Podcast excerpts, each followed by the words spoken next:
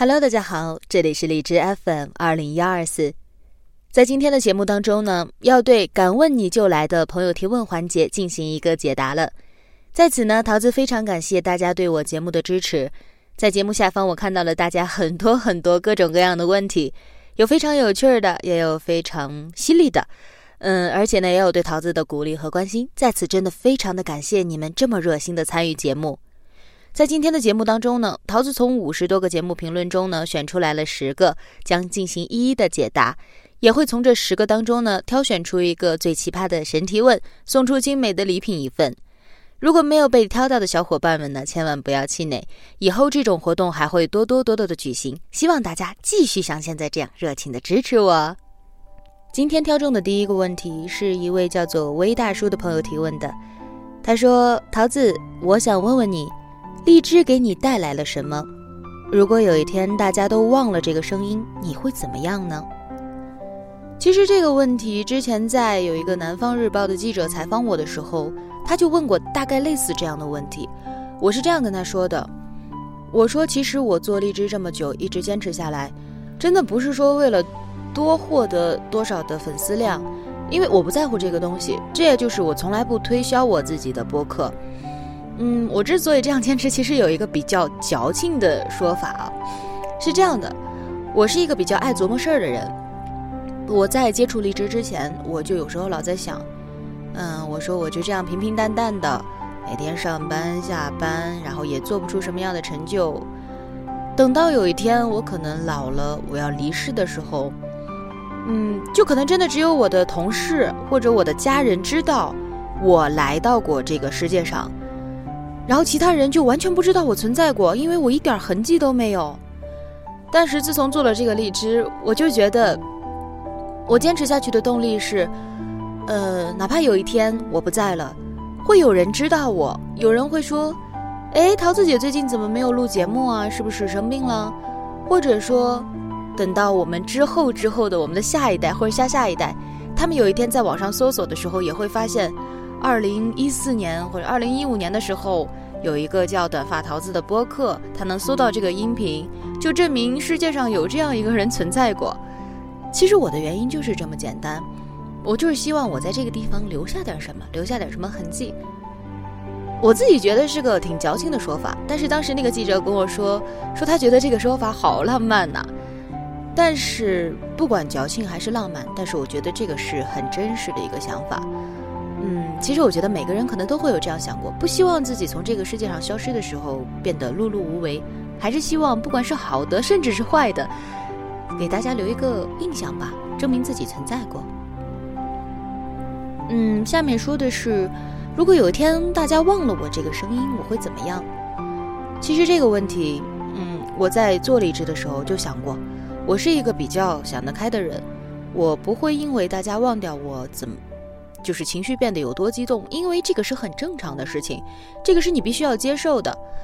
嗯，大家对于一件事物的热情度绝对是有一个时间限度的。我只能做的就是尽量将这个时间限度延长，让大家尽量长时间的去对我的播客感兴趣，但绝对不是是永远，因为每个人都有每个人的事情，没有一个人会把说。听你播客这件事情当成他生命中很重要的一件事，那是不可能的。大家都会淡淡健忘你，嗯，而且就跟其实跟我一样，先别说大家会不会有一天抛弃了我，也许有一天我因为身体原因或者是家庭原因种种的一些原因，我自己首先就放弃了这个播客。我觉得这些都是有可能的，世事难料嘛。所以只要发生就有它的原因，只要发生了，我们就坦然接受和面对。嗯，今天挑出来的下一个问题是一位叫做耗子哥，哎呀，这个英文怎么读？Allen 吧，应该是这样读的。呃，他提的问题是：桃子，即将要步入婚姻殿堂的你是怎样评价你跟男友的这段感情的？以你的亲身经历，你有什么建议想要分享给那些等待爱情或者说正在热恋当中的朋友们呢？嗯。啊，在此桃子要跟大家说一下，桃子在这个月的月底，就是二十九号就要结婚了，就是步入婚姻殿堂。嗯，我也有在评论上面看到很多朋友的祝福，在此真的非常非常谢谢你们。嗯，我怎样看待我和男友的感情？怎么说？其实我和我男友在最初谈恋爱的时候，这段感情是不被我父母接受的。我父母而且说是相当反对，跟很多家长一样，我我妈就是那种女人嘛，就是一哭二闹三三上吊，就天天跟我闹，就觉得你如果不分手，我就要死要活就怎样。然后我爸就是那种冷暴力，就是呃不理我。但是经过两年多我们俩的努力。我父母现在为止已经完全接受了，而且，呃，也觉得当初的这反对可能是错误的，嗯，所以我对于这段感情的一个最大的印象就是说，感激，我非常非常感激我现在的男友，他在最初面对挫折的时候没有想过放弃我，而是跟我一起来勇敢的面对。再一个是，我觉得我也值得他这样去做，因为。自始至终，我也从来没有放弃他，也没有说因为这件事情跟他怎样闹过，一直就是相互扶持和支持吧，所以能够走到今天这一步。想给大家的建议就是说，嗯，在感情当中，只有爱是绝对不够的。曾经我跟有来咨询过感情问题的朋友说，我说爱是需要经营的，他们就非常的反对，他们说爱是很神圣的东西，只要有爱，要很纯粹。你为什么要讲究经营和技巧呢？这样就不纯粹了。其实我想说，在爱中讲究经营和技巧，绝对不是说是耍手段，是你要学会一定的方法，怎么样去让两个人都舒服。因为恋爱跟一个人、两个人相处跟一个人肯定是不一样的，要互相迁就和互相包容。所以我所说的经营，是要你要懂得一种方法，去把你们俩这段爱维系下去。其实，在两个人的感情关系当中，爱是最低级的一种感情。最开始是因为爱而互相吸引，然后慢慢之后，你们俩在不过程当中不断的磨合，不断的争吵，然后慢慢的呢，性格越来越互补，你们俩的人生观、价值观越来越往一个方向上去看，然后包括物质经济基础也是越来越好，越来越相近。这个时候，你们的感情才渐渐达到一个稳定的地步，也仅仅是渐渐达到稳定的地步。再之后，就是一起经历一些事情，比较难忘的事情，这样呢，你们两个就会有一个，嗯，维系你们感情的一种基础。也就是说，这个时候就是相濡以沫的过程。再往后呢，慢慢生活就到了一种习惯、互相依赖和变成亲情的一个过程。所以说，单单有爱是绝对不够的。嗯，再一个就是想跟大家说，千万不要害怕去爱。这两天有一个女孩跟我说，说桃子，我，嗯，刚刚步入社会，没有什么感情经验，我想让你告诉我，有没有什么样的方法，能够让我一次性就找到一个能够白头偕老的人呢？我想告诉他，真的没有，任何事情失败都是成功的母亲，你没有失恋过。你先不说绝对，但是你至少很难一次就成功。恋爱这种东西，一定是要靠自己亲身去经历的，千万不要听别人给你长篇大论那样的说。只有你自己去经历了，只有你自己去痛过了，你才知道什么样的是好的，什么样的去适合你的。所以说，千万不要害怕去爱。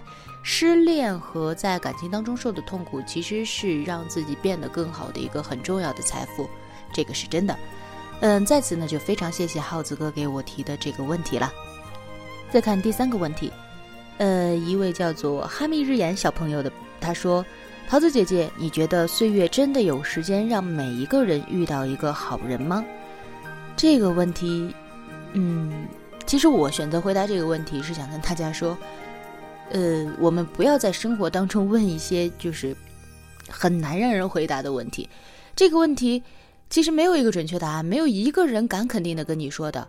就比如你去问一个人，你说：“老师，是不是好好学习就一定能够考上大学呢？”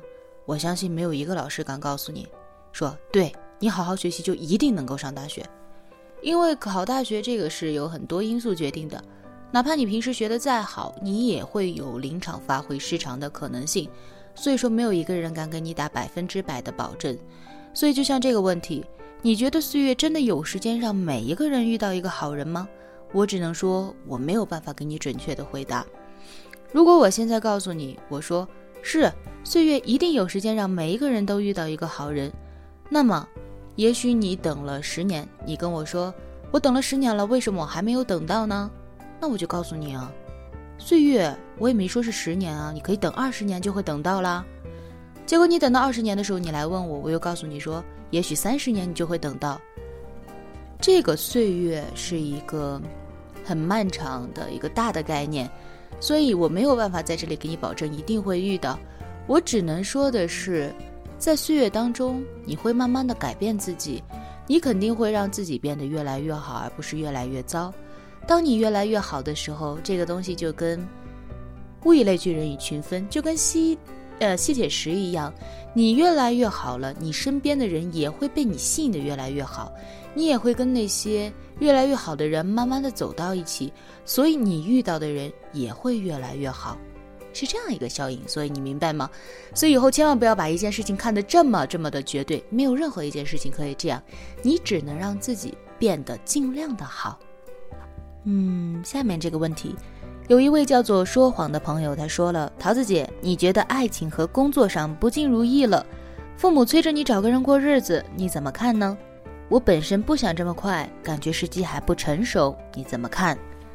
嗯，其实，在这个问题上，我想说，爱情这个东西，桃子的建议是尽量不要听别人的安排，因为感情不比工作，工作可能你听了别人的安排了，找了一个自己不太称心的，干两天，说句不好听的话，我就大不了不干了，顶多就是可能我在一段时间之内没有工资养活自己而已。但是感情不一样。嗯，虽然现在离婚已经是一个很普遍的现象了，但是我觉得更多的人还是不希望自己有第二次婚姻这样的一个经历。所以，呃，感情这个东西其实可以说这个选择几乎是不可逆的，只有这么一次，所以你一定要选择好。一旦发现凑合了，也许可不像换工作那样简单，说换就能够换了，那样对自己的人生和自己的心理可能伤害是非常非常大的。所以我想说。嗯，虽然现在我们这种大龄青年很多都面临父母催婚这样的一个现实，但是不要着急，真的，人生还长着呢。父母总觉得你可能嗯二十八九岁、三十一二岁，你还没结婚就已经很晚了。你的人生真的还很长，没有一个法律明文规定说你三十多岁不结婚你就怎么怎么样了，没有这样的一个说法。所以说，还是依照自己的步伐来，知道自己想要什么，嗯。慢慢的，在每天寻找的这个过程当中，呃，千万不要每天浑浑噩噩的。你要在这个等待的过程当中，越来越明确自己需要的是什么，越来越知道什么样的人适合自己。当你在等待的过程当中把这个问题摸清楚的时候，也许你准确的出击就能够很准确的抓住那个目标。这就相当于磨刀不误砍柴工嘛。别人看着你现在可能每天啊一个人。半天也不找对象，但是指不定你是在慢慢的提高，指不定哪一天你一下就找到一个相当优秀、让别人羡慕的对象了。所以说，这个不要着急，不要看着周围的人都结婚了，哎呀，自己心里面就觉得怎么怎么样。慢慢的来，按照自己的步骤来，一定要找一个让自己称心如意的。就像桃子姐说的，不管干什么事，千万不要让自己后悔。啊，下面这个问题真的是挺奇葩的。是一位叫做木寻的朋友提问的。他说：“被告知一加一等于二可以是错的。被告知同一空间同一平面的一对平行线可以有多个焦点。被告知我亲眼所见也可以不是真的，我还是认了。被告知我已经和能认知的世界是世界的很少一点是错误的，你该怎么办？”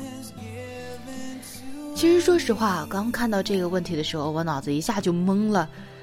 这什么呀？这是，虽然我承认我这样说出来可能会被大家觉得非常没有文化，但是我不得不说，我真的没有搞太明白你想表达什么。但是我至少明白了，你一直跟我说的都是被告知怎么怎么样，被告知怎么怎么样。嗯，我就想说，咱们人是一个主动的个体，与其这样一直被告知，你为什么不自己去主动发现一下呢？我倒希望有一天你跟我说的是。呃，我发现一加一等于二是错的。我发现我认知的世界是世界的很少一点啊，桃子，我应该怎么办？当你这样说的时候，其实我觉得我还很有意义跟你深入探讨一下这个非常带有哲学意义的问题。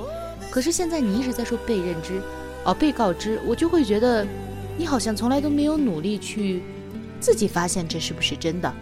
所以我觉得还是那一句，呃，眼见为实，耳听为虚，我们自己去发现一下，哪怕真的是错了，当时我们的世界观崩溃了的时候，我们再来找人求救，这样岂不是更好？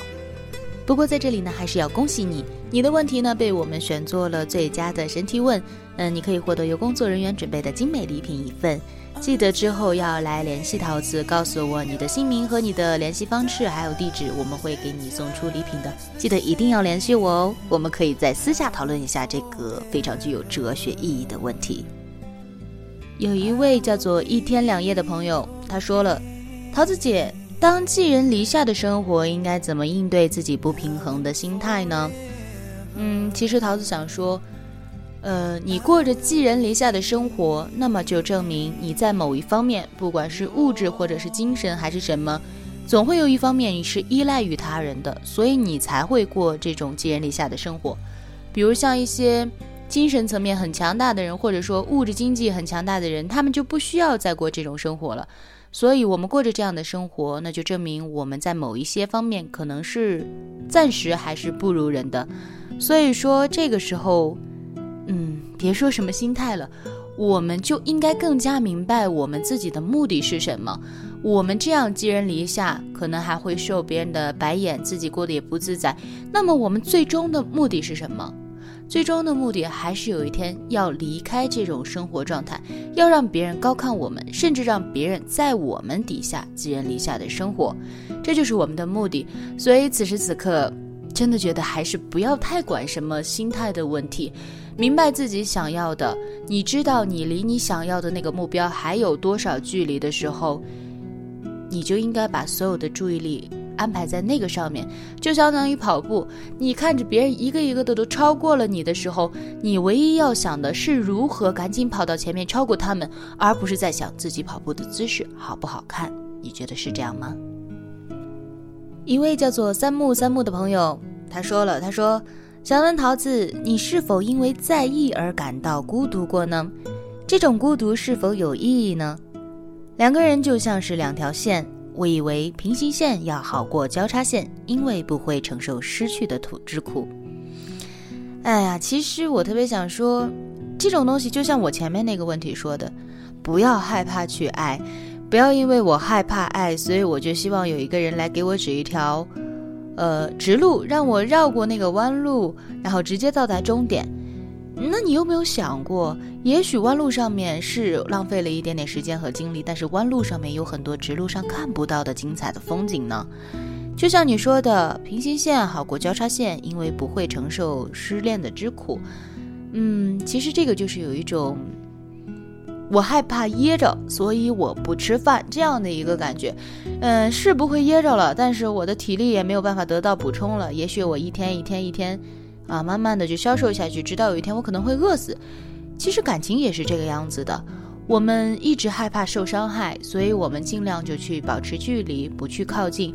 慢慢慢慢的是，我们独善其身了，我们没有受到任何一个人给我们的伤害，我们的内心变得越来越强大，从来都没有失恋过。可是你有没有想过，那样的生活又有什么样的意义呢？你也许会孤独终老的。所以我还是那句话。千万不要害怕去爱，在感情中，任何一次失恋和别人给你的伤害，都是你宝贵的财富，都是在为你下一次成功的恋爱，乃至于步步入婚姻殿堂打下一个很坚实的基础。嗯，下面我们来看几个简单一点的问题吧。一位叫做我自妖娆独自开的朋友，他说：“桃子，你能够接受姐弟恋吗？”嗯，其实对于我来说，什么样的恋情都能够接受，姐弟啦。或者说是那种兄妹啦，或者说年长一点的，比如大个，呃十几岁啊那样的，我其实都能够接受。就像那个刘强东跟奶茶妹妹这种，我觉得也是可以的。嗯，我看的不是说年龄的差距有多大，我看的是心理的心智的这个差距有多大。有的人呢，他可能年龄很大了，可能嗯一把年纪了，但是他心里面依然很幼稚，幼稚的像个小孩一样。但是有的人呢，他可能年纪看起来。嗯，很小，年纪轻轻的，但是他考虑问题很周全，他想什么想的很周到，然后也能给你很成熟的那种体贴和关心，让你会感觉非常的舒服。所以说，是不是姐弟恋无所谓，只要他的心智和我不要像姐弟那样的差别就好了。嗯，一位叫做旧故事景的朋友，他提了很多的问题，在此呢，我选择了其中的一个。他说：“我想问你一句，你爱过吗？那个人现在是你的什么人呢？你还记得他吗？你忘得掉他吗？那你又后悔过吗？”嗯，一个一个来回答吧。你爱过吗？那这个肯定爱过吧。我这二十六岁这一把年纪了，我要再说一句我没爱过，那我这马上要结婚的人可能是有一点可惜了哈。肯定是爱过的。嗯，那个人现在是你的什么人？他现在是我的，呃，算是朋友吧，但是是那种很少联系的朋友。嗯，你还记得他吗？那肯定记得啊，不然我这会儿跟你们说什么呢？你忘得掉他吗？嗯，这个怎么回答？我没有，我不知道我忘得掉他不，因为我没有尝试过去忘掉他，因为我觉得。我曾经爱过他，不管曾经那段恋爱的结果是好还是坏，还是很遗憾是怎么样，那都是我人生中宝贵的一段经历。嗯，我觉得不管怎么样，他至少让我学会了一些东西，为我之后的恋爱有一些经验可谈。所以我干嘛要去忘掉他呢？更何况我们俩现在也算是一个朋友，可能偶尔还会给对方一个，嗯。远距离的那种关心，所以我觉得这种感觉还是蛮好的。有一天你再回头看看自己曾经的恋人，想一想自己曾经喜欢过他什么呢？想一想当初那种青涩的回忆，我觉得也是蛮好的。为什么要忘掉呢？嗯，你后悔过吗？完全没有。可能刚刚结束这段感情的时候是会很后悔，那个时候想法还很单纯，觉得如果我没有爱就好了，就不会受伤害了。但是现在想一想。爱这种东西肯定不是你能控制的。你要是真的能控制，说我爱谁我不爱谁，那样倒是好了，不是吗？那我就希望薛之谦和李易峰爱上我，嗯，所以不后悔。我就像我前面说的，不管这段感情的结果是什么样的，不管是好是坏，那都是我人生中最宝贵的一段经历，以后都不会再有了。哪怕是我以后再恋爱，也不会有跟那种一模一样的心情了。心境啊，年龄啊，什么的都会慢慢的在增长和改变，所以那一段回忆真的就已经是独一无二的了，所以我一点都不觉得后悔。嗯，好了，今天的最后一个问题了，一位叫做得之勿信，失之勿命的朋友，他说了：桃子桃子，你心情不好的时候会狂吃狂喝吗？嗯，会啊，当然会。呃，狂喝可能还不会，但是狂吃是一定的。吃自己好吃的东西，一直吃到自己腻歪，吃到自己想吐为止。但是呢，桃子在这里还是要跟大家说一下，这种方式发泄心情的方式是非常非常不健康的。也许心情发泄完了，其实你也并没有感觉到多么的轻松，而且还把自己的身体给搞坏了。嗯，有一个特别特别好的能让心情好起来的方式，嗯，桃子要在这里推荐给大家，相当的管用，那就是狂听我的节目。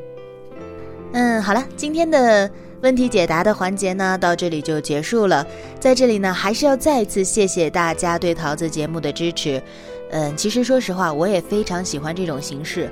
嗯，没有拿节目稿，不用在做节目之前想很多很多自己要说什么，只是看到你们的问题，然后想到哪儿说到哪儿。也许中间会有结结巴巴的情况，也许会有词不达意的情况，但是这种感觉觉得非常的舒服，觉得真的好像就是在跟大家面对面的聊天一样，觉得非常的自然和亲近。所以桃子希望今后这样的节目呢，呢也能够多多的举办，更加能够拉近我和你们之间的距离。好了，再一次谢谢大家，也要再一次通知我们的那位，嗯，叫做木寻的朋友。嗯，通知你，你的提问已经被选为我们的神提问了。记得，千万记得，一定要联系桃子，告诉我你的联系方式和地址，方便我们把礼物对你寄出。好了，今天的节目就是这样了，我们下一期节目再见吧。